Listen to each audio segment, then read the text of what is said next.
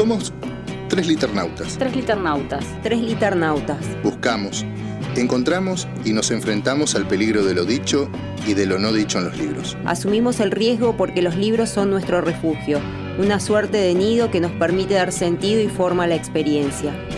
Alguien nos dijo que los libros son una miniatura, un compendio del mundo. Pero un libro, ¿realmente puede definirse?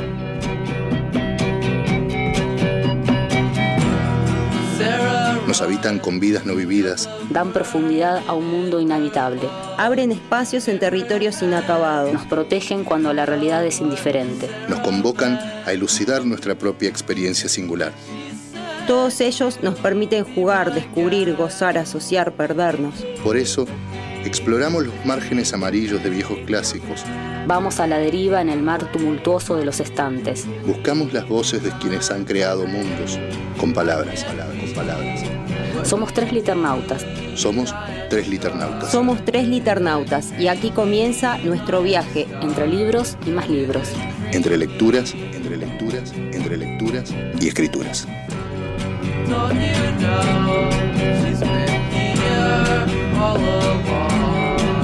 Bienvenidos, bienvenidas y bienvenidas a este programa que hemos dado en llamar Tres Liternautas, un programa sobre libros. Estamos al aire por Radio Megafón desde la ciudad de Neuquén Capital y desde Radio Quimunche, Balsa Las Perlas, provincia de Río Negro. Yo soy María Clara Lavallenqueni y hoy junto a Sebastián Alegre y Mauricio Giulietti haremos este programa en el que vamos a conversar sobre libros. ¿Cómo les va? Buenas, noches. ¿Cómo andan? Muy ¿Qué bien. cuentan? ¿Qué tal la semana? Bien. Larga. Atrás del, del vidrio de la pecera está en operación técnica nuestro compañero Francisco Insúa. Saludamos a toda la comunidad liternauta, megafonera y balsera que nos acompaña cada viernes. Noveno programa ¿Ya? de la tercera temporada de Tres Liternautas. Por- no deberíamos contar así, noveno de la tercera. ¿Cuántos programas en total? Porque hay que, multiplicar, hay que Ah, saber bueno, no multiplicar, sé. ese es el tema. Ese, ese, ese conteo lo hacía Fer. Así que ahí le vamos a decir después que lo haga. No, lo tiene que hacer Mauricio. Eh, Hoy podemos pedir a la compañera que está antes, que es profe de matemática, que haga el Ah, es cálculo. cierto. Ah, sí, sí, sí. En tres años, a razón de cuántos Cuán- programas por, exacto. eh, cuánto y más o menos total 30 hicimos por, por temporada. por temporada. Sí. Bueno, hay que hacer una fiesta a fin de año, los 40 o Estamos 50. transitando el programa número 100 de... Mentira total. No, no, hay que chequearlo, hay que chequearlo, no vamos a decir cualquier cosa. Capaz que sí, ¿eh? Bueno, ¿te parece, Seba, que vayamos con los adelantos Dale, de temas? dale, bueno, en la sección sí, un libro tras otro, en nuestra sección de reseñas, vamos a conversar acerca de la novela Pum Pum Talta de eh, José Chiquito Moya. En la sección preguntas y respuestas, soplando en el viento, vamos a conversar con Gonzalo Marrón, que ya está acá en el estudio, ahí atrás del, del vidrio, vestido elegantemente Y de puntual. verde. Eh, y en el Sundoco vamos a conocer qué es lo que está leyendo, cuál es la pila de libros en la mesa de luz de Sebastián González. Y en la sección Lo quiero ya les presentaremos algunas novedades editoriales de la mano de Mala Palabra Casa Librera. Bien, bueno, voy a recordar nuestras Exacto. redes. eh, nuestro Instagram 3 liternautas, email 3 liternautas.com para quienes nos escuchan en diferido y quieren enviarnos, enviarnos alguna sugerencia, crítica y demás. Eh, Facebook y Twitter Radio Megafon. En Spotify pueden seguir a Radio Megafon y también a la playlist de Tres Liternautas para volver a escuchar la música que seleccionamos para cada programa. Y recuerden que estamos en YouTube en vivo, en streaming. Si tocan la campanita les van a llegar todas las notificaciones eh, de esta hermosa radio. Justo le estaba mandando el enlace a mi querido amigo Eddie López, que va a estar escuchando atentamente el programa de hoy. Bueno. Salud. Le mando un saludo. Bueno, ¿te parece que vayamos a nuestra sección Sí, un libro tras otro? Dale, dale, dale, raudamente.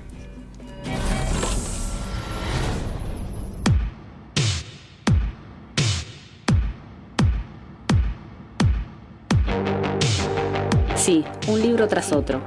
Sí, un libro tras otro. Así decía Art que se debe escribir. Hemos incorporado el mismo precepto en nuestra forma de leer. ¿Qué nos fascina? ¿Qué verso nos ha dejado sin proferir palabra?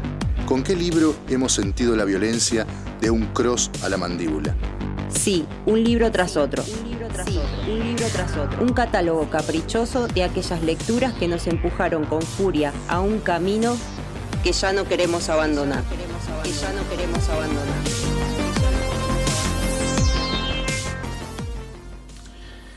Ediciones Gogol publicó hace muy, muy, muy poquito la última novela de José Chiquito Moya que se llama Pum Pum Talta. Ya voy a hablar también del título Por porque favor. esa onomatopeya hace una referencia muy muy clara. Primero vamos a conocer un poco a este autor que no hemos reseñado acá. Eh, No, vos siempre lo mencionás, eh, sí, es pero... como un faro, es sí, como un sí, para vos sí, señero. pero... Sí, sí, sí. Eh, bueno, eh, hay que decir que José Moya es autor de una obra muy extensa. Entre sus obras se encuentra Sueños de Hormigón del año 2000, las novelas QTH Sanón, Sueños en Rojo y Negro, Taxi Bomba y la saga de Bodoque Fernández, Detective de Barrio, una suerte de personaje de, eh, de policial negro ambientado en Villa Seferino. Delicioso, delicioso.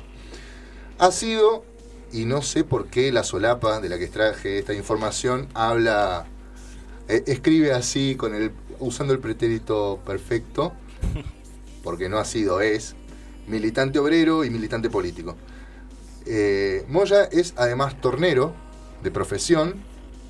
Voy a hablar también luego de las huellas del quehacer de lo manual en su obra.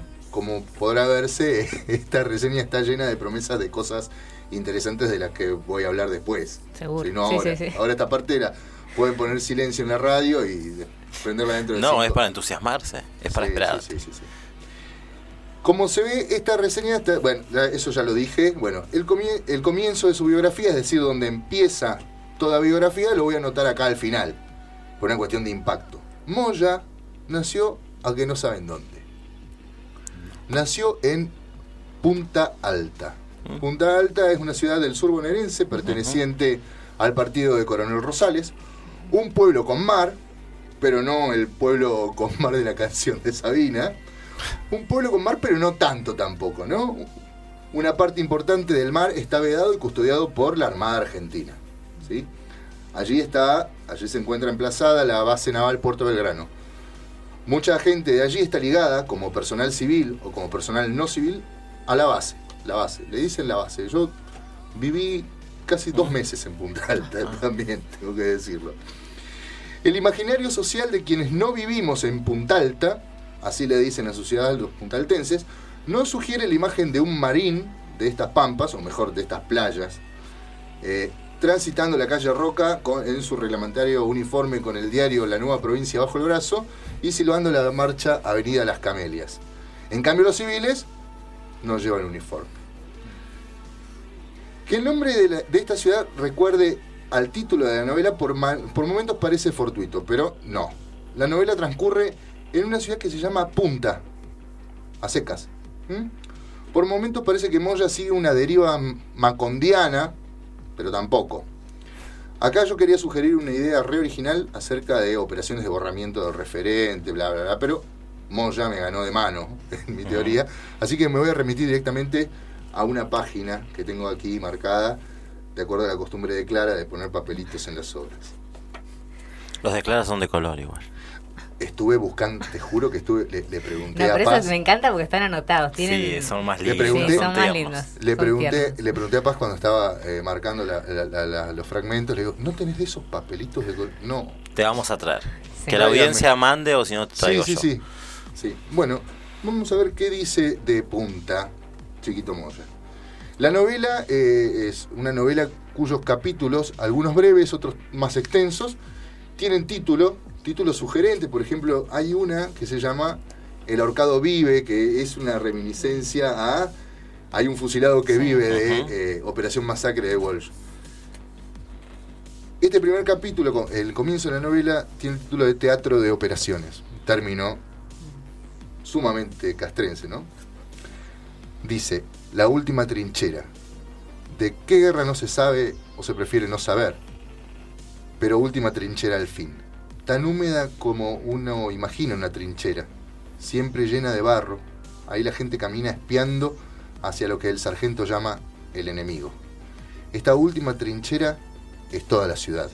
Una ciudad con pinta de pueblo. Vamos a ponerle punta. Punta a secas. Aunque todo el mundo se va a dar cuenta de qué punta se trata. Es el viejo berretín de no terminar de llamar a las cosas por su nombre, aunque sea evidente. Es la manía de reservarse siempre una puerta para el espiante. Una práctica no necesariamente literaria y que, entre nosotros, no sirve para nada. un comienzo Sutil, ¿eh? poderosísimo, poderosísimo. Yo pensaba que hay ficciones que suelen aclarar, ¿vieron? Esa- esas típicas novelas, cualquier parecido con la realidad, para sortear algún tipo de escollo de índole legal. Eh, eso de aclarar que el referente puede ser la realidad, pero que cualquier parecido con la realidad es mera coincidencia. El caso de, el caso de Pum Punta Alta no abreva en este tipo de vertientes. Pregunta que nos podemos hacer es, ¿a qué género pertenece la novela? Mm. Es una pregunta bastante mezquina y la respuesta es igual de mezquina. Es una novela policial en la que, y voy a leer lo que dice el resumen de la contratapa, Marcial regresa a su ciudad natal y se encuentra con sus viejos amigos, amores y familiares. El regreso destapa cosas que el tiempo había tapado muy bien, y algunas cosas se vuelven a dar como si el pasado aún siguiera, siguiera vigen- vigente, o se repiten porque las heridas que no cierran siguen supurando y doliendo. ¿Mm? Y para reforzar la mezquindad de encasillar la novela en el puro género policial, nos encontramos con pasajes que demuestran así claramente un dominio formidable de las convenciones del género policial, del policial negro, digámoslo. Miren, este, este fragmento es... Bueno, lo voy a leer, lo voy a leer, lo voy a leer entero. Son 32 páginas. Miró por encima de su hombro derecho y vio al tipo sentado oblicuamente a él en otro asiento de plaza, atacado por las mismas inclemencias. Impecable sport, gafas oscuras al tono con zapatos reglamentarios excesivamente ilustrados, con un cardigan sobre su falda. Lo separaban unos 10 metros. De haber estado más cerca, Marcial se hubiera animado a encararlo para preguntarle qué opinaba sobre los monumentos patrios y afines, pero su espacio vital no llegaba tan lejos. Tuvo suerte. El del asiento de atrás empuñaba una Walter 9 milímetros con silenciador, como para que las palomas merodeadoras no se enteraran de nada. Cuando el de la espalda conocida, ahora de cuarto perfil, también conocido, hizo la demanda de acercamiento, el seguro de la Walter cesó en su mecánico cometido de asegurar que los cartuchos de esa preciosura se quedaran en el molde, que no salieran a hacer lo suyo. Lástima que todo volvió a la, norma- a la normalidad. Leer una novela policial con, con un fragmento así es... La otra clave de lectura, para hacer tal vez menos mezquina eh, la cuestión genérica de la novela, es leerla en clave de lo político. Las reiteradas alusiones al qué hacer, construcción interrogativa que no puede pasar desapercibida para quienes se han planteado el modelo de organización del centralismo democrático, se escabulle entonces Lenin en la novela, suman a la clave policial ahora la clave de la política. ¿Mm? Voy a leer otro fragmento que es también en ese, en ese sentido. Ya lo encuentro, ya lo encuentro. Dame paciencia. ¿Para qué tengo los papelitos? Claro. Una de las claves en que esta novela acepta leerse es en la clave de la cosa política. Allí este escrito está pensado en tirarle un montón de mierda a los militares, por no decir navales, que sería lo más justo y puntual. Ese arribo es fácil y página a página es como se va deslizando sin pedir mucho permiso. Primera trinchera del entendimiento. Desde esa perspectiva uno podría decir, sí, pero no se trata de todos los militares, o sea, marinos, sino de un grupo, y hasta podemos presumir pequeño grupo. En la novela no aparecen listados, pero es evidente que los malos que aparecen son pocos, casi un puñado, comparado con los miles y miles en actividad que le llaman. Claro que a esa altura o bajura del razonamiento, uno no puede no plantearse que la cosa no debiera remitirse necesariamente a porcentajes de malos, etc., sino al por qué esos malos gozan todavía de buena salud. Habrán pescado la importancia del adverbio todavía. Es prácticamente central. Es tan central que allí está concentrada toda mi maldita novela. Todavía remite, obviamente, a la fecha, que quiero decir a hoy, 3 de julio de 2015, año de nuestro Señor. Ahora que lo pienso, ese todavía debería engancharse con acá, otro adverbio y no jodemos más. Y ahí sí, compañeros, señores, tienen toda la novela. Otra que microrelatos truchos. Acá tenemos una micronovela. Que sea trucha o una obra de arte lo podrán decir después de deglutir, salteando lo menos posible, sus impertinentes 210 páginas, más o menos. También, de, de una honestidad brutal Tremendo. en- y de cómo evidencia el, eh, su proceso de escritura. eh, Y su intención. y su intención y además en, en algún punto, que de esto también después voy a hablar, me lo paso prometiendo cosas últimamente,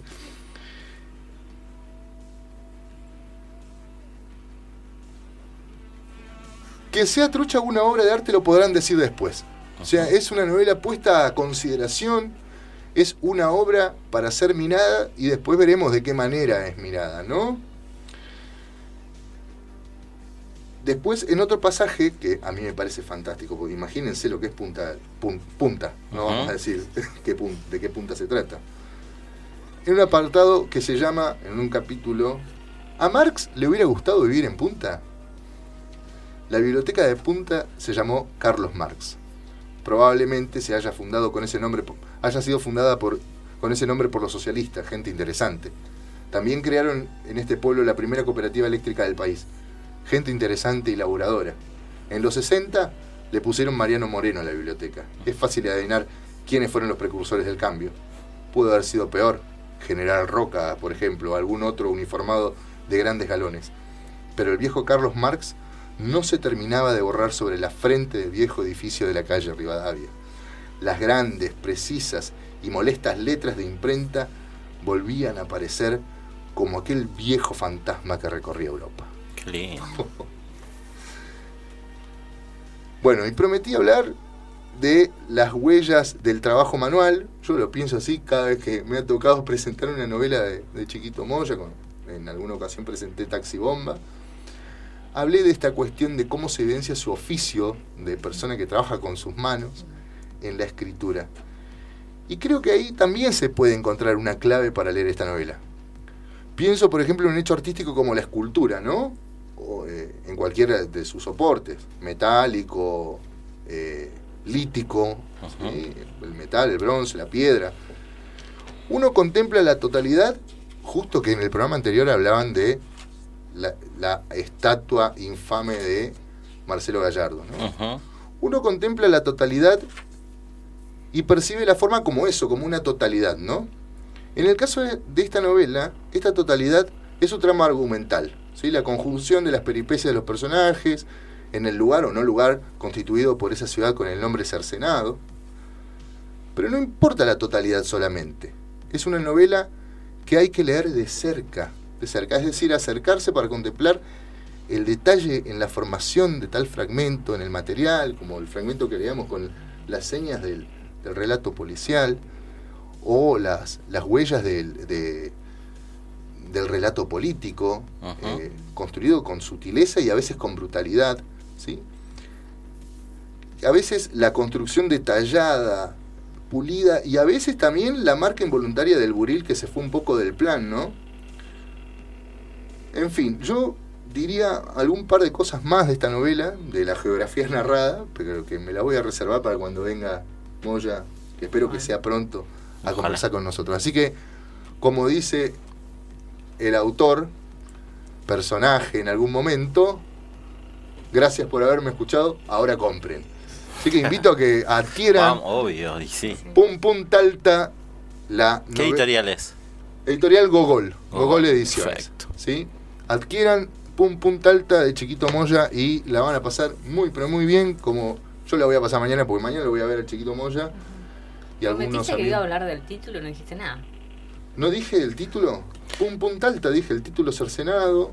La- el- Ah. Claro. ¿No dije lo de la construcción de el- la Yo onomatopeya? No, no lo dije. No, Eso No, no. eso no lo dije. Eso Eso no no lo dije. Bueno, el Pum Pum Talta, una ciudad eminentemente Pum, claro. castrense y que el título hace referencia a al disparo, ¿no? A la Claro, disparo. Y eso me hace acordar de una cosa maravillosa que leí en la novela.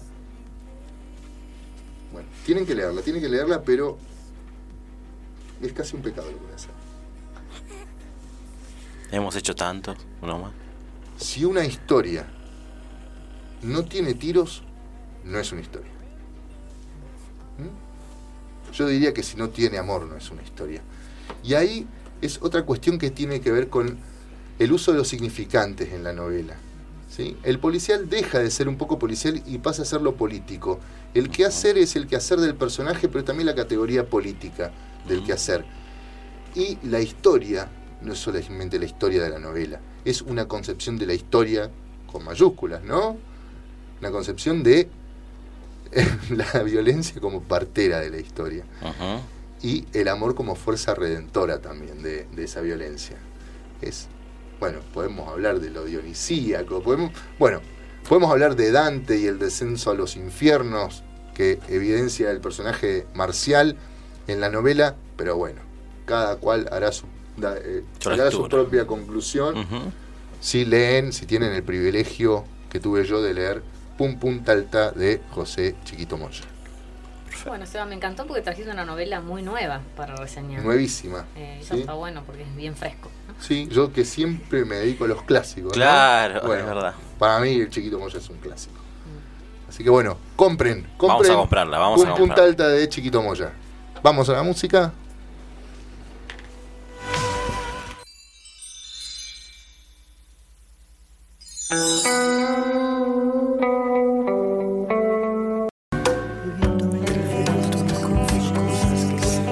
Entre la soledad de la estepa y el ajetreo vertiginoso de la ciudad, Palabras con rostro desconocido ruedan, se confunden entre las ramas del jarillal. Se cubren de polvo y frío.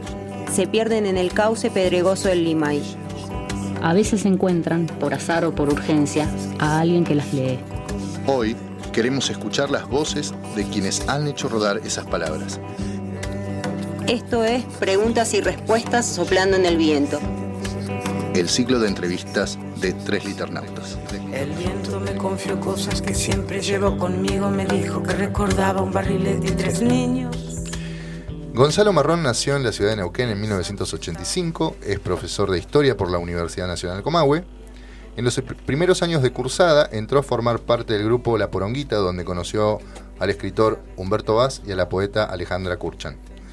Ambos fueron claves en la formación y deformación de aquel escritor cachorro que recién escribía sus primeros poemas y novela tentativa o cuentos. La marca de ambos como caerse en una olla es algo que durará para siempre en su vida.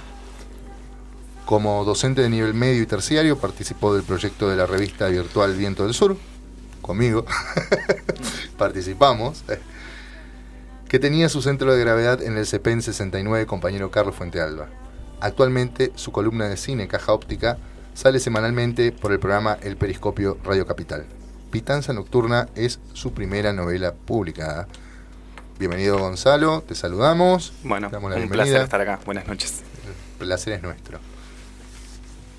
Bueno, publicaste tu primera novela, yo he escuchado fragmentos, he participado de, de ese proceso de escritura como, como testigo, oyente, así que, ¿cómo fue ese proceso? Bueno. Em, la novela me la tropecé un poco. Yo no, no me propuse escribirla.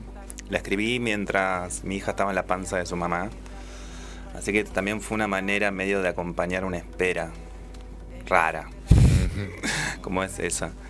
Em, cuando la empecé a escribir, mm, que me lancé a escribirla, em, tuve claro como tres cosas media formales de la novela.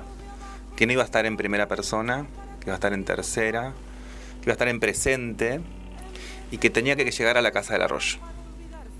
O sea, yo en mis primeros textos literarios eran de un barroquismo insoportable, o sea, de unas subordinadas bastante más extensas de la que hay ahora. Y creo que hay algo que encontré con, con el desplazamiento. La novela es muy histriónica, a mí eso me gustaba, no sabía mucho cómo hacerlo. Y creo que hay algo ahí que se articula bien en la novela, que es esto que les decía de- del presente y la tercera persona, que produce una, una distancia rara, eh, como de traveling, ¿no? como si uno siguiera al personaje. Y después otra cosa que me, me tuve media clara era que sea una novela atmosférica, ¿no? como que, que el recurso de esa escritura mía, que tiende un poco a lo poético a veces, un tipo de metáfora que se puede devolver en un texto narrativo a veces insoportable, eh, cargarla en la atmósfera. Por eso eso que se llama los momentos púrpuras del texto, que son los momentos donde uno describe un paisaje, sobre todo esa Mar del Plata a la que llega el personaje, preparaban, me parece, la atmósfera o la temperatura para el encuentro con la casa. Me parecía que había algo ahí. Después hay un mambo en la novela, para que para mí es un mambo que tiene la novela y que tenía yo cuando escribí la novela, que es el mambo de lo doble. Ajá. Hay dos plazas que se parecen. Está el movimiento correspondentista, que es un movimiento fotográfico que existe. Eh, está los mellizos que no se parecen. Y el encuentro que tiene mm, el, el- el personaje con este borracho que habita la famosa casa del arroyo, el encuentro que tiene el padre con Amancia Williams es el mismo tipo de encuentro que tiene adentro de la novela la carta Ajá. que se lee Bruno a sí mismo. A mí no me gusta mucho eso de la posnovela y como toda esa cosa. Para mí eso es parte constitutiva de la literatura. La literatura es multireferencial, pero se puede señalar a sí misma. Me parece que esas dos cosas son y están en, en- en la novela en su origen. Don Quijote, no sé, podemos hablar de novelas adentro de las novelas. Yo no creo que hay una novela dentro de la novela, me parecía que era simplemente ese juego de la doblez, ¿no? de, de lo que se desdobla y se nombra a sí mismo, y a la vez ya cuando se nombra a sí mismo es otro. Es otro. ¿no? Y Eh, referente. y te escuchaba que hablabas de, de- de chiquito, y esta cosa como yo la pensaba como una novela de iniciación. El viaje, ¿no? Hay alguien que vuelve. Eso también era importante en la novela, alguien que vuelve a un lugar y que tiene una mirada con ese lugar éxtima, como dicen mis amigos de la editorial lacaniana, ¿no? como de distancia, de estar y no estar. Y eso me gustaba porque la novela transcurre en una Buenos Aires que creo que todos conocimos, más, más allá o discursivamente, que es la, Buenos Aires de las jaulas, de las plazas enjauladas. No hay perros. Empiezan a circular discursos de dictadura. El personaje se va de un bodegón porque se sorprende de cómo se usan los utensilios de protesta. O sea, hay algo ahí que pasa con la sensibilidad de Bruno ante esta Buenos Aires, que es una Buenos Aires un poco desfigurada. No es realista la novela en eso. Ni Mar del Plata. Yo no conozco Mar del Plata, por ejemplo. Em, pero me interesaba eso como... Y la literatura argentina tiene una gran tradición en novelas de vagabundeo. Eh, articular ciudad, bueno, acá se llama megafón, ¿no? Marechal. ¿no? Marechal, eh, Filloy. Claro, Claro. ¿no? El, el- el- el- el capote de, de- de- de articular conversación y caminar, ¿no? Eh, Igual en eso que decís de, de que está desfigurado, me parece que hay un, un acierto, no porque ya tengamos un acierto, sino digo, se recompone con esto que decís de la atmósfera, ¿no? De Ujú. generar esa atmósfera que en algún punto es lo importante. Cómo aparece lo urbano, cómo aparece esto que vas planteando vos de una característica de eso urbano, característica específica de eso urbano. Y ahí me parece, ¿no? Yo noté cine acá, que por momentos es muy cinematográfica. Muy cinematográfica. Esto que decís vos del traveling, de cómo vos vas viendo, te acercás, ves el- la descripción, ves la entrada, la salida. Uno como lector, estás por momentos pensando en una cámara. ¿Eso fue un objetivo? ¿Fue algo que buscaste o fue algo que se fue encontrando así y que empezaste a, a explorarlo, digamos?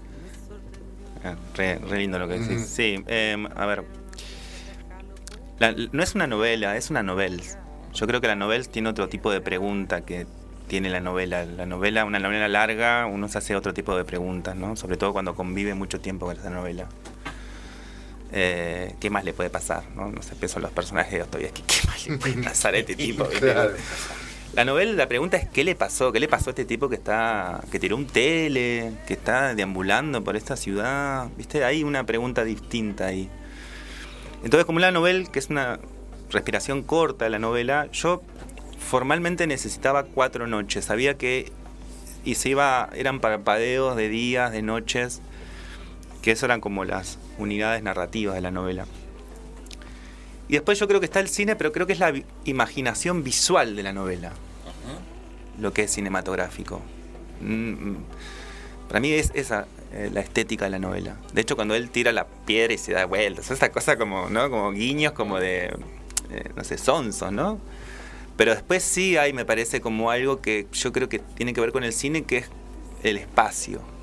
¿no? Me parece que... La novela está muy linkeada para mí con, un director que a mí me gusta mucho, que se llama Jim Jarmusch. Una película, la primera película de él, que los primeros 15 minutos eh, cuenta la historia de un inmigrante que llega a Estados Unidos y la habitación es esto. Son 15 minutos que él va construyendo plano por plano esa habitación y es importantísimo el fuera de campo. Entonces hay algo ahí que está con eso que el cine llama fuera de campo. De hecho, una de las grandes discusiones de la novela es la última parte. ¿Cómo entraba esa última parte? Que un poco es hacer entrar el fuera de campo. Claro. Y esa la vuelve circular a la novela. Uno termina y vuelve a leer la primera frase, Claro. nada viene lo invisible, ¿no? Como la indolencia, un animal caminando, ¿no? Como vuelve ahí. Era una, una parte que yo le tenía miedo, que es la parte que conoce Seba, y era una parte para mí re cursi. ¿Viste? Pero no porque uno le tenga miedo a lo cursi, No, no, no. sino por justamente cómo venía yo como pensando la novela. Y quería que entre de otra manera en la novela. Por suerte Nico, eh, la autora, y, y Anita, a quien les mando un saludo, ahí tomaron una decisión como de editores. Eso va ahí, Eso, te claro, dejas de joder. claro, listo, la, Bien. la mierda. Y me parece que fue una buena decisión. O sea, me parece que eso cierra. eh, y cierra también la educación sentimental del protagonista, ¿no? Ajá. Como muy marcado por, eh, por- Es un elogio de lo inconcluso la novela. Nada termina, ¿viste? No se puede tomar una birra con nada. O sea, Claro. Hay como un elogio de lo inconcluso, Sí, de de lo... movimiento, y, movimiento y búsqueda constante. Tal cual, sí. Y a mí me gustan mucho esas novelas. Yo estoy como muy. eh, como los héroes derrotados. ¿Viste? Bien. Como. No sé. Pienso como. Y yo estoy muy. eh, a mí no me gusta mucho la palabra influencia. A mí me gusta más la idea del significante tipo sirena. Como la. la- como como la, la influencia más musical, ¿viste? No, no creo como en la influencia directa de las cosas. Eh, me parece que hace algo más hermoso el arte con nosotros, que es como medio tornearnos, ¿viste? Como ponerte... Pero yo estoy muy afectado por, por, por un tipo de narrativa mm, que tiene o que gira en torno... Esto lo descubrí después, ¿eh? Claro, me fui no. dando cuenta que me gustaban los que formaban parte de la revista Babel. Chefek, Claro. Vicio, Pauls, Gebel y sus dos grandes satélites que son Aire y Saer. Yo estoy medio hecho de eso. No sé si eso después se sí, ve o no. Sí, lo de Aira sí se ve. Sí. yo- sí. Eso está apagado todo esto que me digan de. Aira porque es como... Es más, pensé que era Aira. No, que- Claro. Esta es la novela 124 de Aira. Claro. No, yo lo que quería decir, que no sé si me- nos reíamos porque con Clara estábamos conversando sobre eso, esto que decías vos de... No me saques la pregunta. Del, bueno, será vos. No, no, no. No, dale pregunta. No, le- yo pensaba en, en otro, te agrego otro, Dale. que es Fabián Casas. Ajá. No sé, leíste Fabián Casas. Fabián Casas tiene esta figura de eh, héroe urbano, de persona que no tiene tanto una. Tiene una atmósfera, pero sí ligado a un lugar específico, por lo general son barrios específicos de Buenos Aires. Pero está esta cuestión del héroe urbano, del hombre que deambula, que se encuentra Claro. con amigos, con ex amigos, atravesado constantemente en diálogo con música y con. Como en ocio. comandas, como Claro, en ocio, ¿no? claro. Eh, yo lo vi muy, eh, digamos, en ese estilo, que en algún punto también se asemeja a Vicio y a, a Aira, ¿no? Pero digo, eh, eso te queríamos preguntar, esa, ese diálogo que hay con la música, ¿no? ¿Cómo pensaste? Porque hay constantemente, yo que soy de otro palo de la música, no sé si existe esa música que nombrás, me hace creí que existe. No, realmente. inventé la banda esa. Ah, bueno, no tengo idea porque soy de otro palo de música, pero Yo, sin el- embargo es hiperverosímil Sí. cómo se construye en diálogo con el personaje. Yo la escuché, así se llama la tatarabuela de mi hija. Yo estaba en Chilecito, eh, calor, creo que ahí vive el diablo. Es un calor. Y mm, escucho la palabra, no, porque tú, se llama Nicolasa Primitiva. Onomástica, ¿viste? ¡Wow! ¿Cómo uno se puede llamar Nicolasa Primitiva? Hay que ¿Sí, tener una banda que se llame Nicolás. Vos tenés que tener una banda. Claro. ¿no? Como... Y eso estaba ahí. Después la canción, por supuesto. Y yo estoy como muy atravesado también por la música indie. Bueno, se va ahí, me, pues, tengo el, el linkeo con eso, ¿no? Estoy hecho un poco de, de hecho. He hecho en el sentido de que eso sale, ¿viste? Yo a veces le hacía escuchar la renga, los redondos. No, mentira, escuchábamos música, música más ñoña en el auto cuando teníamos que hacer tiempo. Ya. Seba ñoño, no. De hecho, co- eh, compartimos un amor por David Brugger con él. Pero para no irme de ahí, eh, sí, yo debo confesar que no leí mucho a Fabián Casas. Eh, leí creo que mm, Sí, Supremacía Tolstoy y me encantó. Sí, sí, Pero, pero, pero digo, pero más allá, pero sí está, está bien, digo, esa, esa cuestión del urbano, porque de hecho yo creo que la, la novela es urbano y, y se permite todas esa, esas, esas, esas interpretaciones. Porque tampoco se puede reducir la novela, bueno, eh, esa crítica como, bueno, Fito Páez en la mezcla de Charlie García y Luis Alberto Spinetta. Bueno, no es No. solamente eso, viste, como el ejercicio como de lectura a veces... eh, bueno, ver qué singular hay ahí. Aunque lo singular es como una palabra grandota también, Ajá. qué sé yo, para una primera novela, no sé. eh, pero yo creo que hay un, un- un- una... Pasa con el cine también, ¿viste? Eh, como de... Bueno, que también tiene la novela eso, ¿no? El mambo de ¿a dónde me lleva esto? ¿A dónde- Ujú. ¿Con qué lo linkeo? ¿Con qué símil? Con... Bueno, y la novela ¿Con tiene qué eso. otro doble?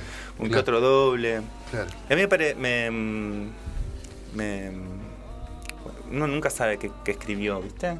Eh, y yo nunca sabía si era exactamente una novela eso. Eh, porque bueno, también eh, la, la cuestión de, del sentido. Yo, eh, Bruno es alguien que a los 35 años se permite empezar de nuevo. Bueno, a los 35 de Dante pensaba, ¿no? El punto justo de la vida.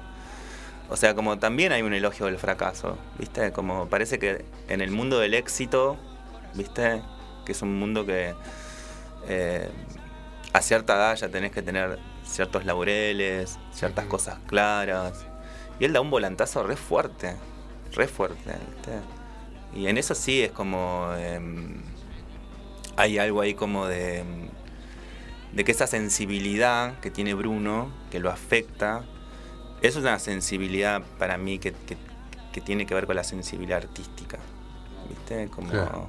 que el mundo te entre como música, te salga como pintura, que te entre como, ¿no? Como que, que- que- que eso, volvemos a la metáfora del torno, ¿no?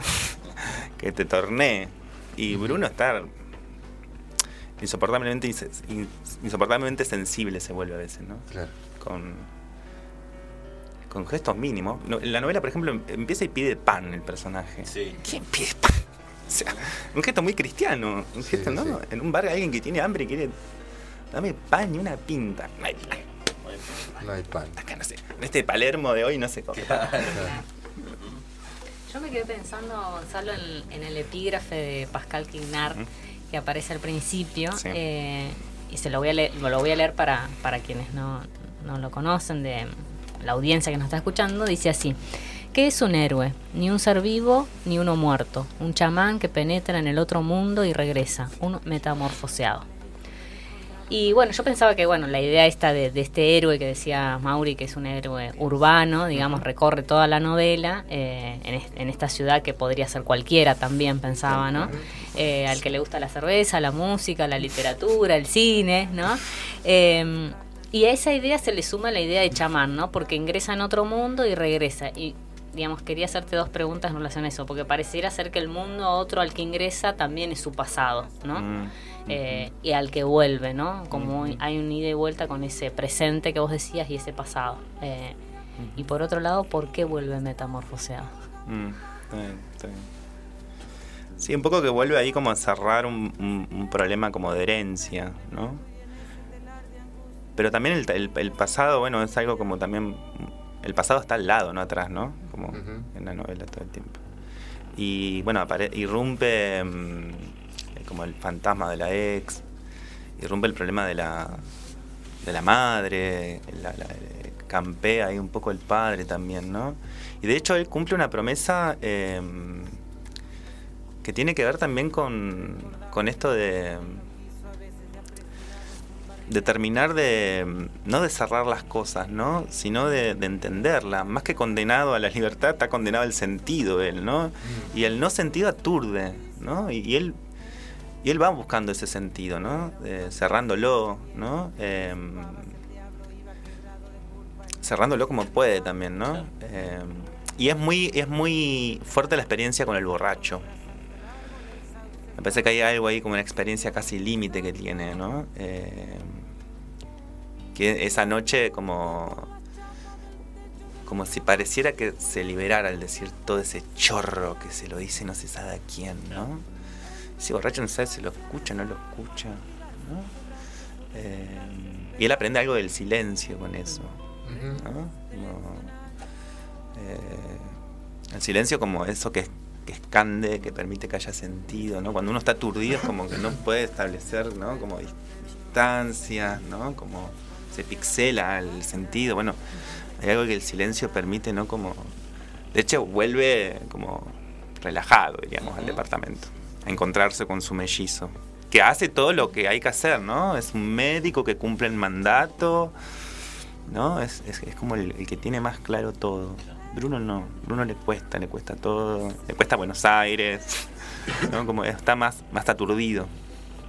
Y por lo tanto, se pregunta por el sentido. Eh, entonces hay metamorfosis, Ujú. ¿no? Es- hay una metamorfosis, sí. Me quedé pensando en algo que decías respecto a la, a la organización en cuanto a, la persona gramatical de la novela que está en tercera y el tiempo que está en presente y vos decís que eso genera un efecto de distancia, ¿no? Uno se queda Mm. pensando, bueno, claramente la tercera persona es la distancia, pero el presente es el ahora, ¿no? Mm. ¿Cómo es que se construye, se construye distancia a partir de eso? Y pensaba en esto que decías vos de cómo eh, eh, eso que se, que se cambia de signo se metamorfosea y eh, la construcción de los dobles. ¿En qué momento los dobles dejan de ser dobles y se convierten en opuestos, no? Mm. Bueno, yo pensaba lo. Porque todo el mundo, viste, que me decía pasar la primera. Pasar la primera, pasar la primera, que genera un efecto intimista. Yo decía, no, yo no quiero ese efecto intimista. Quiero como que esté esa, esa, esa distancia que genera. Y sobre todo a mí que lo narraban, ¿no? Porque hay momentos muy em, también monstruosos cuando uno escribe que empieza a andar solo el personaje. Que tiene una manera ya como de, de comportarse, diríamos. Y respecto de lo doble y eso, em, hay algo también en, en- en Bruno con que es una especie de artista sin obra, ¿no? Es como también me- es alguien que aún no hace, no ha hecho nada, tiene esa novela que le lee su, su especie de, vecina en Chusma, pero que tampoco eso lo convierte en nada, ¿no? Pero a la vez como trayéndose un aprendizaje mm, en, en este retorno a Buenos Aires, como que finalmente lo que lo, lo convierte en, en artista es la vida, ¿no? Hacer de esa vida un sentido artístico, ¿no? Poder convivir con eso que es re doloroso, ¿no? No entender Claro. por qué se fue tu vieja, eh, ¿no? Se murió un, un padre. Él deja una, una carrera hiperburguesa como es la arquitectura, ¿no? Su mellizo es médico. Y de hecho en la novela parece que él tiene una admiración increíble por la arquitectura, ¿no? por la luz. De hecho está como vinculado la luz y la fotografía, la luz y la escritura, ¿no? porque aparecen como fragmentitos en la novela. eh, un poco de esta personaje que le va sac- acercando, pensaba en la ventana indiscreta, como que le va dejando cosas, ¿no? Le va sembrando de como de, de- de- de cosas, ¿no? Y él se convierte, yo, des- o sea, después de conocer el movimiento vanguardista, él dice, bueno, ¿no? Esta Buenos Aires como hiper... La, la Buenos Aires, por lo menos que yo conocí, ¿no? Que un poco está hecha esa reminiscencia, ¿no? Muy eufórica, muy cool, muy como... Quiero que se termine la dictadura. Claro. ¿viste? Plaza, Belgrano, Cacerola. ¿eh? Yo decía, wow, Claro. ¿no? Y esa cosa, ¿no? Eh, que tiene Buenos Aires. Vamos al Colón y después pedimos la baja de imputabilidad, ¿viste? Claro. Tenemos una hipersensibilidad. Y Bruno es como medio, está contrapelo de eso. ¿no? Le, sigue, le sigue pareciendo extraño que una plaza esté enjaulada. No hay perros, ¿viste? Em, reparan esos detalles. ¿no? Esos señuelos que lo vuelven en eso sí son señuelos políticos, ¿no? En el sentido de la sensibilidad. Y después hay una, una- una escena muy bizarra en la novela que él es testigo de que alguien se gana la lotería. Como- ¿no? Como ser testigo de eso es como ser testigo de, de un acto sumamente bizarro, ¿no? Claro. Como, eh, eh, sí, ahí hay como...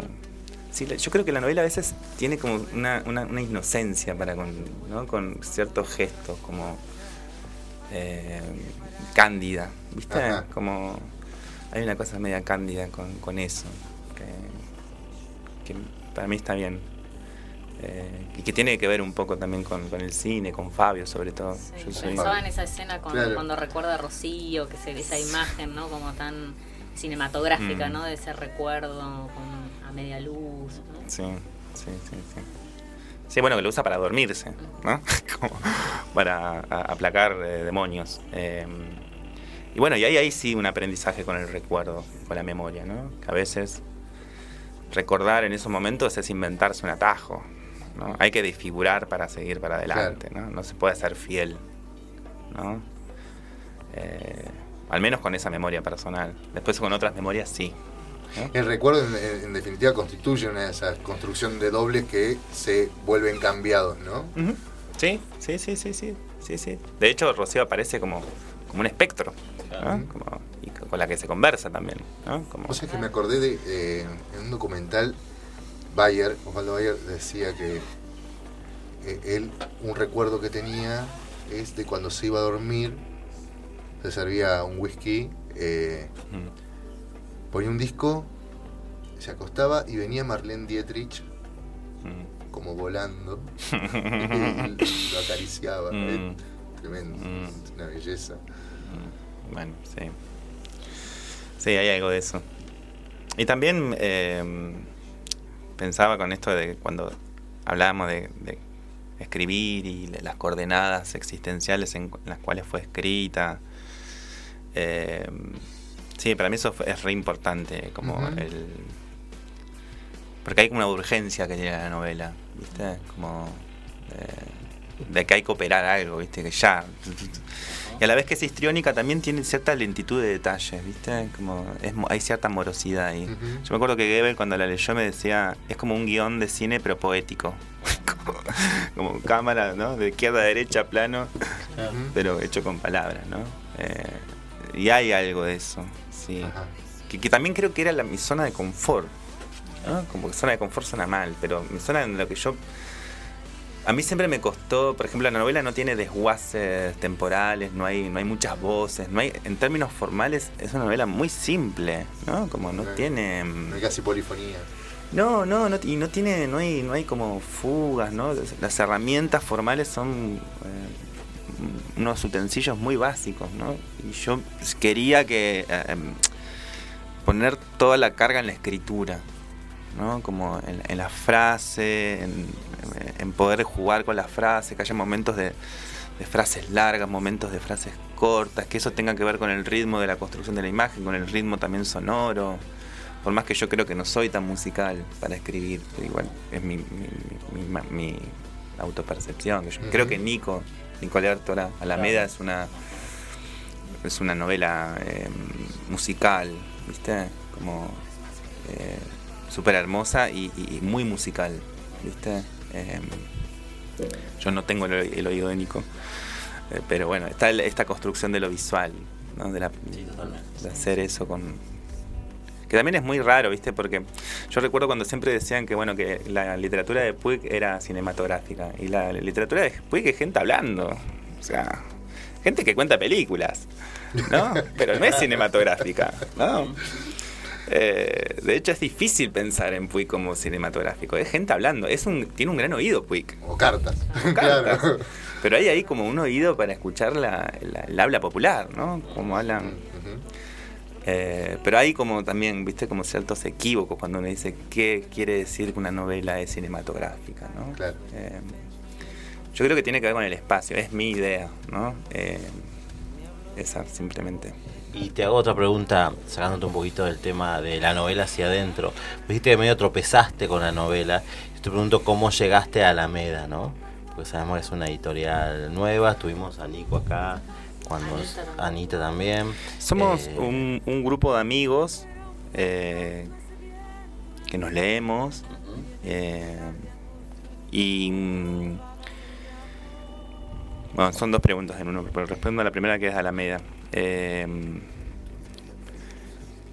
y, y Nico iba a sacar su primera novela, nos pusimos a trabajar con la novela de Nico, eh, fuerte, con, con un proyecto de su novela, no, una- y en un momento apareció la, la- la- se nos apareció este, che, bueno, vos tenés una novela. Y los tres como, eh, me parece que somos un grupo de amigos que nos queremos muchos y, y nos queremos muchos esos textos. Ah, bien. ¿Viste? Como hay algo ahí de, de- de amigos del texto, como medio artesiano. Pero sí, y, y, y encontrar la estética de la editorial fue un golazo para mí. A mí me, gusta mucho la estética de la editorial, el logo. Eh, y trabajamos con, con Ignacio Chaneton, que es el que diagrama y que le pone esa delicadeza a la novela, al diseño. Eh, y yo como me la tropecé viendo un documental sobre Amancio Williams. Vos sabés que hay una sincro rara que pasó, que salió en la novela, bueno, son esas cosas que... Miren, uno se pone de acuerdo a cómo le convenga, se pone, viste, como te pega como, oh no, el hor- el horóscopo, qué sé yo. Pero salió la novela y efectivamente la casa se había restaurado y hay como un, todo un revival de, de Williams en la arquitectura Ujú. y que salen salieron especiales en, en revistas de arquitectura. Hay como toda una apuesta de recuperación de la casa en Mar del Plata que efectivamente se recuperó Sí. y se restauró a como fue diseñada en 1950. Yo cuando la vi estaba destripada la casa. Como, yo no la conocí la casa, la vi por fotos y me pareció una cosa hermosa. O sea, que ese hormigón Arriba del. esté. eh, aparte, el, el arroyo es una. Una. Una casa quinta de la oligarquía, Claro. ¿no? donde iba a vacacionar a Mar del Plata. Y Williams se, se la hace al padre. Eh, Williams es el único discípulo reconocido por Le Corbusier. Mm. Eh, y, la obra de Williams está desparramada efectivamente por todo el país, una obra rarísima. Yo no sé mucho de arquitectura, me puse un poco ahí como para saber más o menos. Pero me pareció una casa fascinante. Y de hecho, cuando empecé a- se empezó a diseñar el personaje y que el personaje ronde en torno a la arquitectura, y yo me efectivamente me puse a leer algunos, algunos libros de arquitectura y todo. Eh, ah, em, ¿cómo le- porque él tiene una revista de arquitectura en la universidad. Digo, ¿cómo le pongo a una revista de arquitectura? Y Humberto, que es un delirante.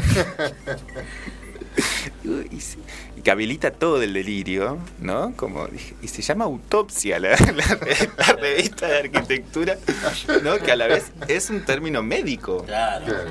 Pero el sentido etimológico es ver por vos mismo y Claro. dar testimonio de eso. Claro, claro. Yo dije, eso es una revista de arquitectura, no de medicina. claro. Que podría ser la revista del hermano, ¿no? Que es médico. Bueno, hay todo un, un cruce ahí. Pero bueno, eh, fue, di- eh, es, eh, fue em, no, no había sido divertido porque para mí a veces escribir es tortuoso. Mm. Pero fue divertido em, esa aventura con el significante ¿no? de que puedo poner ahí. Gonzalo, te propongo vamos a una pausa musical y después continuamos con la ¿Cómo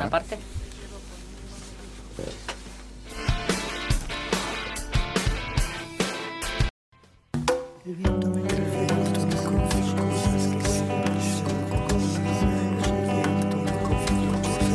Bueno, continuamos con la segunda parte de preguntas y respuestas soplando en el viento. Hoy estamos conversando con Gonzalo Marrón sobre su novela iniciática Pitanza Nocturna. En la contratapa, el escritor Daniel Gebel dice, con Pitanza Nocturna, Gonzalo Marrón se atreve a lo que pocos, registrar con templanza, con morosa maestría, las demoras de un tiempo perdido en las cartografías de un deseo en fuga. Qué la de Eh, Gebel. Y, mm, ah, bueno, lo que iba a decir también es que es una novela publicada por Editorial Alameda eh, este año. Hace poco la presentaste, ¿no? Sí, la presentamos en mayo, el 2 de mayo, en, Justo hace un mes. en- en- tal cual, justo hace un mes en Murrieta, sí, muy contento. Y bueno, y tuve, así, estuve acompañado de bandas, de rock, así, un poco fue como traer un poco el espíritu. Claro. Porque es media rock, yo también, viste que uno, no sé, tiene una imaginación sobre algo que capaz que no, pero capaz que nada que ver. Pero yo la veo en- que tiene el gesto así como de rockerita. Sí, novela totalmente. rockerita. Sí. Ujú. Bueno, rockero, mejor, no rockerita no, rockero. Yo me preguntaba en eso que decía Gödel, ¿no? Eh, tiempo perdido en las cartografías de un deseo en fuga, ¿no? Y me preguntaba si se sabe cuál es ese deseo en fuga. Yo creo que sí que es la pregunta como media existencial de, bueno, que, que tiene que ver con, con- con esto un poco que, que traía anteriormente, de, mm, de dar un volantazo en la vida, ¿no? En eso, en eso hay un gesto para mí de- de- del personaje como, mm, no sé cómo llamarlo, muy punk, ¿no? Porque podría ser mm, acomodarse, aburguesarse, diríamos, ¿no? Y no, no, no, hay ahí como un volantazo re fuerte. Y también hay algo para mí em, en, lo que tiene que ver con el personaje, ¿no? De que em, hay algo que sospecha, ¿viste? Como hay, hay sospechas, ¿viste? Hay sospechas sobre ciertas cosas, ¿viste? Inclusive sobre su propia cosa, ¿viste? Él dice, es una mala novela y no vale la pena reescribirla, pero voy a seguir, ¿no? Como... em, y con el amor lo mismo, ¿no? Em, con el amor pasa un poco eso también. Eh, con respecto a la, a la, a la, cuestión de la, de la metamorfosis, ¿no? Eh, y después para, para mí algo que, que es muy importante, eh, que es la contemplación, ¿no? Como eh, la relación que hay que en- entre caminar, contemplar y conocerse uno Ajá, mismo, ¿no? claro. Como, como para mí hay algo ahí como que está, está em, no sé, son todas actividades que están muy en, en crisis, me parece. En la actualidad llega a un bar y la gente está con, con pantallas, o sea, no se interactúa. eh, ahí pasa algo en torno a la, a la, a la- a la- a la presencialidad, diríamos, ¿no? Claro. Estar con otro, ¿no? De hecho, eh, cómo comparte él con esta fotógrafa incógnita es, después de tanto hacer para, para tener un contacto con él, es, bueno, veo, sí, y te espero mañana, lo importante es que vengas a, a la presentación de mi muestra, ¿viste? Lo importante no es que nos conozcamos. Lo importante es la perspectiva del deseo que- y que esté siempre en fuga. Sí, y la, y la representación de soy artista. Claro, claro, como, claro, ¿no? Como esa subjetividad con la que convive Bruno, ¿no? Como de- de- de- del yo, ¿no? Como que me parece que es algo como muy contemporáneo, ¿no? Como de, de- de la, de la, mm, no sé cómo usar una palabra, pero de autoesponsoreo. Claro, ¿no? claro, claro, el la- autobombo. que tiene que ver también con las redes, me parece. ¿no? Como uno es su propia obra, su propia, ¿no? Como se autogestiona, qué sé yo. Eh, bueno, hay algo de eso ahí, ¿no? Y, y Bruno este, es medio anacrónico en eso, Bruno, ¿no? Es un ser medio anacrónico. Bueno, los escritores para mí son seres ana- anacrónicos. Escribir es una Es, un un, gesto- ejercicio de la anacronía. Claro. Tal cual. Y leer hoy se volvió un gesto sumamente anacrónico para mí. Eh, la lectura es un gesto que, que ya de por sí es casi subversivo. ¿No? Eh, no importa que leas, quiero decir. ¿no? Claro, claro. Eh, con como y me parece que hoy más que nunca la literatura tiene un montón de cosas para decir con eso con el sentido no cómo leer el sentido. Sobre todo en esta crisis que hay no de, de la autoridad trascendente de la interpretación. Dónde está la verdad viste pasó eso no pasó viste tiene que aparecer una imagen también no si no. Bueno con eso no Eh, y él va ahí ¿viste? Va ahí eh, en un mundo que está en, en proceso de cambio. Y, y- y- y- de cambios drásticos, quiero decir. No sé si a ustedes les habrán pasado, a mí me pasó que fue drástico ver una, una plaza enjaulada. ¿Entendés? Yo decía, y que eso no conmueva, que eso no genere nada. Claro. ¿Entienden? Como eh, la política, eh, biopolítica con los perros, ¿viste? Como asociado a los. en ciertos barrios de Buenos Aires no hay perros. no hay perros. No hay perros. No hay perros. No te puedes sentar en una plaza, no puedes ver perros. O sea, ¿entendés? Como es fuerte. O sea. Y esa mirada que tiene Bruno y que la trae y la registra. ¿Viste? Como. "Che, Después voy a ver si eh, eh, soy yo, o sea, yo soy el enfermo, son estos, ¿viste? Claro. Hay unos perros como. Sí, ¿viste? el- Como- el- ver, el- por ejemplo, en ciertas vidrieras que ponen como unos fierritos con pinche para que uno no se siente en la vidriera. Bueno, pero te quiero decir, Claro. esa, esa, esa, esa rebeldía de, de las bandas, por ejemplo, en la novela dice auspiciadas por el gobierno de la ciudad, Claro. bandas a la calle. claro. ¿no? hay una cosa como también, ¿no? Como que llegó a un lugar como de... Bueno, de hecho trae a Sumo él, ¿no? Que es el gran nanorrelato, ¿no? Mañana del Abasto. Claro. Para mí es el nanorrelato más perfecto en la literatura argentina. ¿no? Y encima yo la escuchaba mal. Vos sabés que cuando... La escuchaba mal en el sentido que en vez... Me, me parecía, pero también es como escucho, ¿no?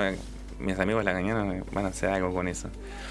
Yo mandé un amigo que la corrigió, o sea, no que la corrigió, que la leyó, me dice, che, Gon, no dice chica pasa con tu voz, es chica pasa con temor. Le digo, pero queda buenísimo chica pasa con tu voz. Me dice, no escuchaste mal, volví a escuchar. Sí, es Claro. con temor. Así que la tuve que cambiar. Y me dice, y siempre pienso en los delirios, delirios digo, ¿y si hago como haría Humberto? No, no, mejor lo pongo con, mejor pongo con terror. Con terror, dijiste. Con terror. Claro. Pero es con. eh, Claro, yo, es yo puse con- con, es tu. con temor. Con temor, perdón. Claro. Con temor. Y yo puse con tu voz. No, estoy, estoy pensando en tus amigos lacanianos también. Sí, bueno. Acá atentos, chicos, por favor. Seguramente están escuchando.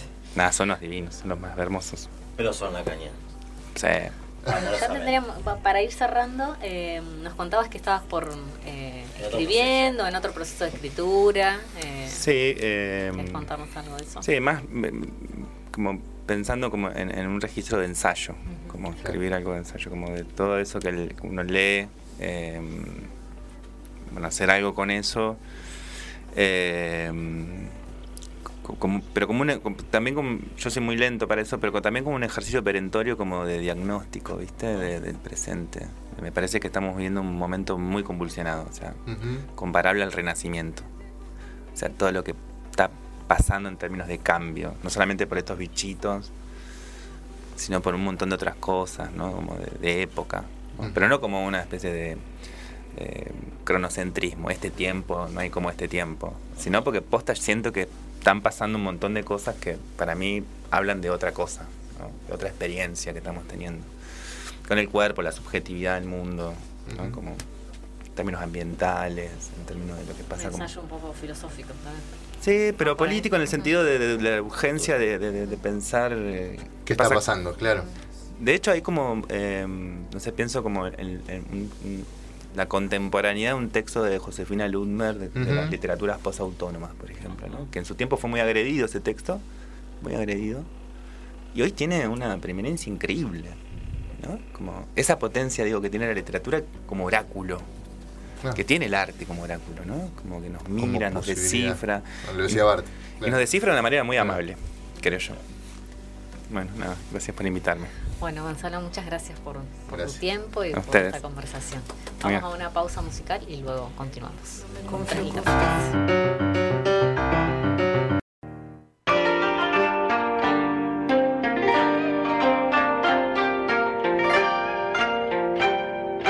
En japonés, sundoku es un término que refiere de manera literal a una pila de libros a los que volvemos todas las noches o aquellos que siguen ahí esperándonos.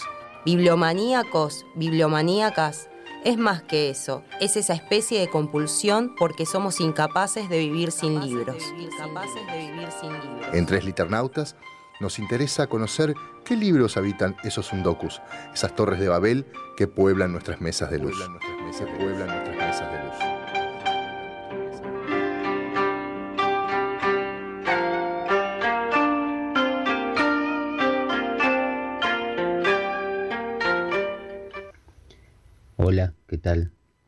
Noches. Eh, gracias a los tres liternautas por la invitación a participar. Siempre es un placer participar del programa, en este caso, bueno, en esta sección eh, Sundoku, para compartir eh, algunas lecturas. En mi caso, bueno, justo estoy eh, releyendo en estos últimos días un, un libro al cual eh, vuelvo cada tanto, es uno de mis libros favoritos, es eh, El hundimiento del Titanic de, Magnus Enzensberger.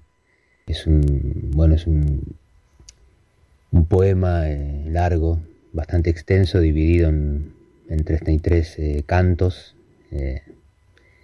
Es una obra polifónica, son muchas voces que integran el libro, aparece bueno, el autor en diferentes eh, épocas y, espacios diferentes. eh, aparece Berlín mm, La Habana en la década del 60. Y bueno, también aparecen eh, algunas voces de personajes del Titanic, eh, pintores famosos. Es una suerte de un mosaico bastante extenso de la, de la cultura occidental. básicamente es una...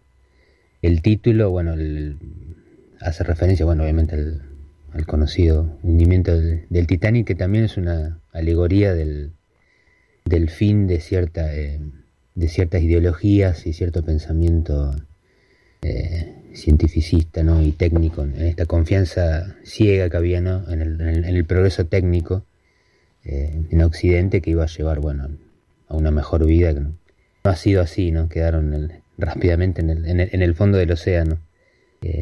Hay quienes postulan ¿no? que el siglo XX fue un, siglo corto, que finalizó con la Primera Guerra Mundial, en este caso en se, se, adelantó un poco más, ¿no? en 1912 ya con, el hundimiento del, famoso Titanic quedaron truncos varios eh, ideales eh, occidentales. Y bueno, nada, estoy justo en, en, estos últimos días he estado releyendo este libro que también, bueno, le tengo mucho aprecio porque me lo regaló un poeta y un amigo muy querido, Raúl Mancilla, eh, hace casi ya 20 años. Me lo regaló el libro, así que nada, le tengo mucho, mucho aprecio por eso también. entre otros autores, él me hizo conocer a Enzensberger, así que bueno, muy agradecido, obviamente. Así que bueno, les comparto las lecturas de, de algunos textos. El iceberg avanza hacia nosotros, inexorablemente. Mírenlo cómo se suelta del frente del glaciar, de los pies del glaciar. Sí, es blanco, se mueve. Sí, es más grande que todo cuanto avanza en el mar, en el aire o la tierra. Sueños mortales que una larga caravana de icebergs atraviesa. A 250 pies de altura sobre el nivel del mar, destellan sus colores, que son maravillosos y totalmente diáfanos como si fuese un sol multiplicado sobre las celosías de cientos de palacios. Mejor es no pensar en lo que pesa un iceberg. Cuantos lo han visto no olvidarán jamás tal espectáculo, aunque vivan cien años. Ese espectáculo aguza la imaginación, pero llena el corazón de un sentimiento de involuntario horror. El iceberg carece de futuro, flota a la deriva, no podemos hacer uso de él Existe sin duda, no tiene valor, la confortabilidad no es su fuerte. Es mayor que nosotros, siempre y únicamente vemos su cima. Es efímero, no se preocupa, nunca progresa, pero cuando, parecido a una inmensa mesa de mármol blanco, veteado de azules, se mueve de improviso y quiebra lo profundo, todo el mar se estremece. En nada nos concierne, Sigue su ruta monocorde, no necesita ayuda, no se reproduce y se derrite. No deja huellas, se disipa perfectamente. Sí, esa es la palabra, perfectamente. Inmóvil, observo este cuarto desnudo en Alemania, el alto cielo raso, antes blanco, el hollín que cae sobre la mesa en flecos diminutos, y mientras la ciudad que me rodea oscurece deprisa, yo me entretengo en recrear un texto que tal vez no existió. Restauro mis imágenes, soy mi propio falsificador. Y me pregunto la forma que tendría el salón de fumar a bordo del Titanic, si las mesas de juego tenían taraceas o estaban cubiertas de paño verde. ¿Cómo era en realidad? ¿Cómo era en mi poema? ¿Estaba en mi poema? Y aquel hombre delgado, distraído, aquel ser excitado deambulando por La Habana, presa de discusiones y metáforas y aventuras de amor interminables, ¿era realmente yo? No podría jurarlo, y dentro de diez años no podré jurar que estas mismas palabras sean las mías, escritas en el lugar más oscuro de Europa, en Berlín, diez años atrás, es decir, hoy, para apartar mi mente de las noticias de la noche, de los innumerables minutos sin fin que nos esperan y que se extienden hasta el infinito a medida que avanza no se sabe qué fin. Dos grados bajo cero, en la ventana todo está negro, hasta la nieve. Me invade, no sé por qué razón, una gran calma. Miro hacia afuera como un dios. no hay iceberg a la vista.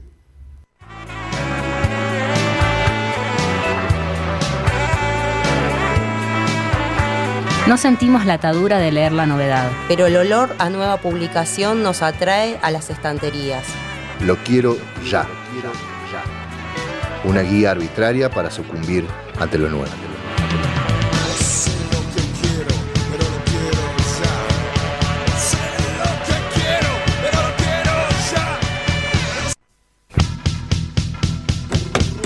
Bueno, lo quiero ya de esta semana. Los ¿Qué es- queremos. ¿Qué A es lo que queremos?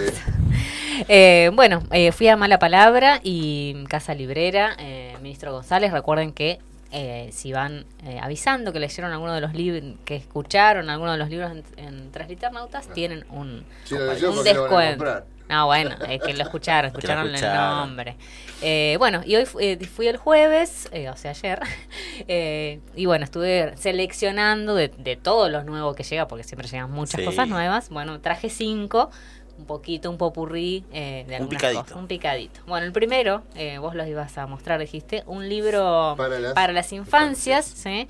Eh, es un libro eh, que me parece interesante porque al final tiene eh, los personajes y, y algunos objetos se pueden recortar para armar y construir otras historias a partir de la que se cuenta en Margarita de... eh, Perdón, lo había anotado acá. Pero- Margarita de Penélope Chaubí, publicado por Muchas Nueces. Interesante ¿sí? volver al papel, que los chicos vuelvan al papel. Sí. Y las ilustraciones muy bonitas. Eh, y ese juego además también es un juego que se usaba antes, ¿no? Ese de recortar época, y de como- de Sí, la época. ganchitos. De tu época. No, ganchito no era como que eh, tenían tenés un año. una sola pieza. Un año menos que Es yo. otra no, no. época. Es otra época. Mirá, otra mirá, generación. mirá, Eh. Comenten, ¿es otra época o no un año? Sí. eh, esas solapitas, Es ¿no? Sí, Para tal agarrar. cual. claro. Sí. Bueno, ese es uno. Eh, una novela, ¿sí? Eh, de Uquillo de, de Martín Sancia Kawa- Kawamichi, publicado Hermoso por también El Caracol. La estuve hojeando un poco, me parece que es una novela muy interesante porque eh, es fragmentaria al estilo de las que me gustan a mí. Es ideal para. Ideal para Es ideal, sí. Es de la Entonces época de tiene- Clara. Clarita. Es de mi época, claro.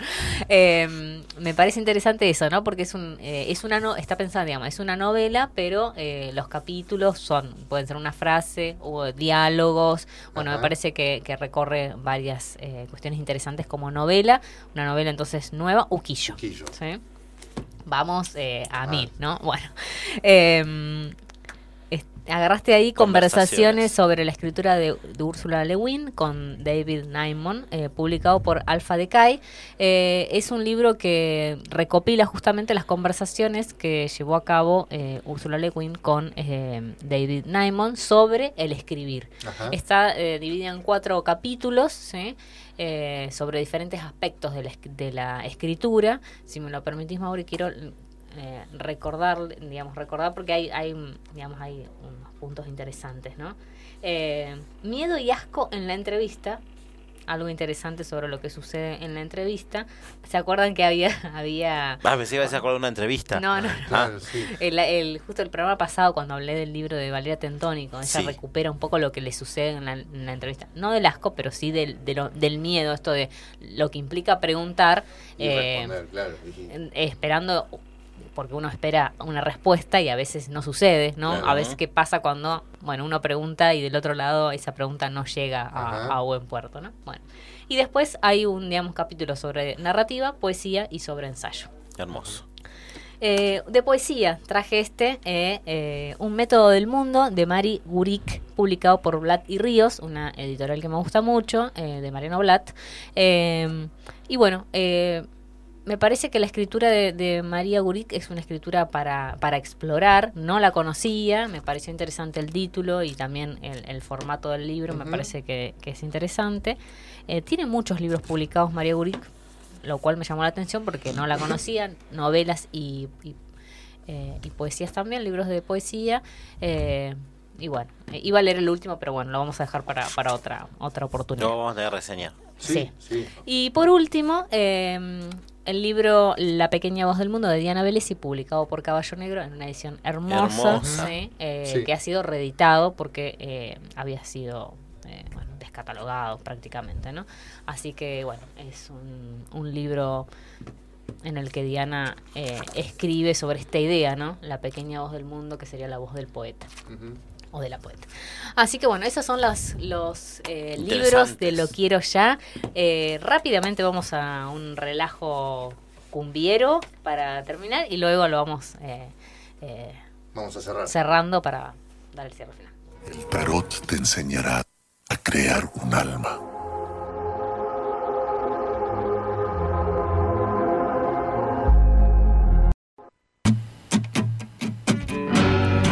Bueno, de esta manera, con este tarot cumbiero, eh, Hermoso. vamos cerrando. Tras Liternautas llega a su fin. Hoy en Tras Liternautas, en sí un libro tras otro, Seba nos recomendó la lectura de Pum Pum Talta de José Moya. Eh, conversamos con Gonzalo Marrón sobre su novela Pitanza Nocturna. Escuchamos el Sundoku de Sebastián González que nos contó que está releyendo El hundimiento del Titanic de Inserberger. No sé si lo dije bien, pero bueno. Muy bien. Y en Lo Quiero Ya conversamos sobre varios libros de La pequeña voz del mundo de Diana Vélez y conversaciones con, sobre la escritura de Ursula Le Guin, con David Naimon, Uquillo de Martín Sancia Kawamichi, Un método del mundo de Mari Burik y Margarita de Penélope Chauvi. Eh, ¿Qué escuchamos el día de hoy, Seba? Hoy escuchamos El karma de vivir al sur de Charlie García. El tema está en el álbum Parte de la religión del año 1987. El segundo término escuchamos Desensueño de Gustavo Pena, músico uruguayo apodado El Príncipe, y Hernán Her- Herman Klang, pianista y compositor uruguayo. El tema pertenece al álbum Fuselaje Púrpura del año 2018. Nunca iré No lo soporto de Gustavo Cerati. El tema lo vamos a encontrar en el álbum eh, Avión del año 2008. Y cerrando el programa, La cumbia del tarot de Cuarto Mundo y Adam Jodor- Jodorowsky. El single es del año 2022. Todas estas canciones y muchísimas más disponibles en la playlist de Tres Liternautas en Spotify para salir a correr como tengo que salir yo porque el médico me dijo. Bueno. Eh, bueno, de esta manera cerramos nuestro programa, nuestro noveno programa de Tres Liternautas. Nos encontramos el próximo viernes. En el décimo, ¿no? ¿Lo conté Décimo, bien? sí. Muy El bien. Número 100 debe ser. Número 100, ya. el Vamos a hacer esa cuenta. Bueno, Sí, vamos a hacer esa la, cuenta. para la próxima semana. Y probablemente tengamos un sorteo, pero lo vamos a anunciar por Instagram para que puedan etiquetarnos y demás. ¿sí? Y participar y participar. Prometo no participar porque gano siempre. Sí, creo que no Sí, deberías sí, sí. participar. No me conviene Yo, puedo participar. No. Sí, sí. Yo voy a participar igual. ¿Qué hace participar a alguien conocido? Claro. Yo pongo a mi Ah, un mamá, testaferro, a un mis testa- hermanos, Claro. Testaferro testaferro. Ah, mirá, Hay que vos derivar la suerte. Estás en la corrupción. Terciarizar más. la suerte, es capitalismo en la suerte. Claro, sí. Bueno, Bueno. de esta manera cerramos Tres Liternautas. Saludamos a toda la comunidad que nos escuchó hoy, día viernes, y que tengan un buen fin de semana. Nos vemos el viernes. Chau. Nos vemos. Esto fue Tres Liternautas. Escuchanos el próximo viernes de 22 a 23.30 por Radio Megafón. Radio Megafón.